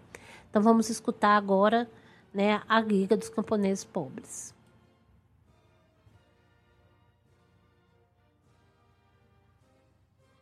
A nossa saudação. Quando eu digo a nossa Bom dia, companheiros e companheiras. Trago aqui a nossa saudação. Tá rolando áudio? Deixa Quando eu digo a nossa saudação, Deixa eu ouvir. que é a saudação minha, do Pedrão e de seus familiares. Que tenho certeza que posso falar também, que é a saudação de todos os camponeses do norte de Minas e sul da Bahia, que luta sobre a gloriosa bandeira vermelha da Liga dos Camponeses Pobres. Eu tenho orgulho que eu, na época, era da direção do Marreta, fazia parte quando nós conseguimos consagrar o dia 30 de julho como dia do operário da construção de Belo Horizonte. Em homenagem ao nosso grande herói da classe, o companheiro Orocílio Martins Gonçalves. Assassinado pela reação, assassinado pela polícia militar durante as rebeliões dos pedreiros em julho de 79. Gloriosa jornada de luta, gloriosas batalhas da época. Né? Companheiros, eu me acho que apesar dessa data sendo já consagrada, é exigir que essa data seja reconhecida pelo município da cidade de Belo Horizonte, pelo governo do estado de Minas Gerais e até mesmo que seja uma data de reconhecimento nacional. Que aqueles acontecimentos que houve aqui não só marcaram em Belo Horizonte, mas que foi um acontecimento de repercussão nacional. Também eu queria registrar isso e tenho certeza que os companheiros vão falar das grandes batalhas logo após a retomada do nosso sindicato. As lutas contra o oportunismo, revisionismo, para garantir e dar tranquilidade a uma direção proletária, classista, combativa e independente em nosso sindicato. E mais ainda, companheiros, de tudo isso eu tenho orgulho. Mas eu não só tenho orgulho, como eu agradeço. Agradeço a direção de nossa luta, que hoje são a Liga Operária, a Frente Revolucionária de Defesa dos Direitos do Povo e as ligas de camponeses,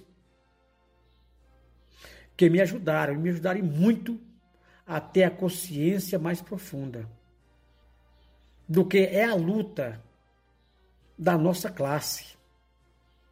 E a luta da nossa classe ela é maior que a luta do sindicato. Todo mundo sabe disso. É a luta pelo poder da Revolução Brasileira. É a luta pelo poder. E nesse atual momento, agora, é a luta pela revolução agrária, rumo à revolução de nova democracia. Esse despertar da minha consciência que eu tive, lutando pelas nossas demandas né, imediatistas, imediatas, né, me levou a tomar a decisão de ir para o campo, juntar né, ao companheiro Pedrão, que já tinha ido, antes mesmo né, que eu tivesse tomado a decisão né, de mudar definitivamente para o campo, eu já tinha participado junto com alguns companheiros aqui do Marreta da primeira tomada das ligas de camponeses pobres do norte de Minas. Mas por quê? Nós fizemos muita coisa. Quando eu falo nós fizemos, não é só a minha pessoa eu estou falando da nossa classe. Eu estou lá, estive lá representando uma classe. Nós participamos de tomadas de terras, de resistência contra o oportunismo eleitoreiro, de passeatas, fechamento de vias e BRs. Levamos bem alto a bandeira vermelha denunciando né, o assassinato do companheiro Cleomar Rodrigues. Fizemos um marco talhado no tronco da aroeira com os dizeres: Cleomar vive. Fizemos a ponte, aquela ponte, a ponte da Aliança Operária Camponesa, com a participação também de alguns companheiros aqui do Marreta, a participação, nós possamos elevar a nossa consciência. Eu, pessoalmente, nessa mensagem, estou mandando um convite a todos vocês que querem avançar na luta, que venham, venham para o campo lutar com os camponeses. Esta luta ela vai radicalizar e não vai demorar.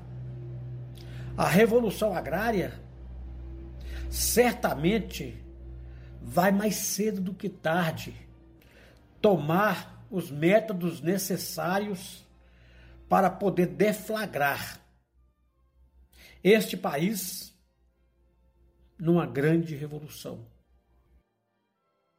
É isso aí. E com isso a gente finaliza o nosso programa com essa saudação do companheiro da Liga dos Camponeses Pobres. É, já deu 10 horas, nós finalizamos o nosso programa, né, mandando aí saudações para todos os operários da construção civil que estão no Marreto, mas que estão nos escutando hoje. E até semana que vem. É isso, Batista? Minha saudação a todos os operários da construção civil por essa importante data. Êxito aí para o Marreta na continuidade dessa caminhada tão difícil e necessária de construir um novo movimento sindical, classista, combativo em nosso país e reforçando o que o Pereira acabou de dizer, né? a importância da aliança operário camponesa para a gente transformar né, os rumos desse país. Um forte abraço a todos, até sábado que vem.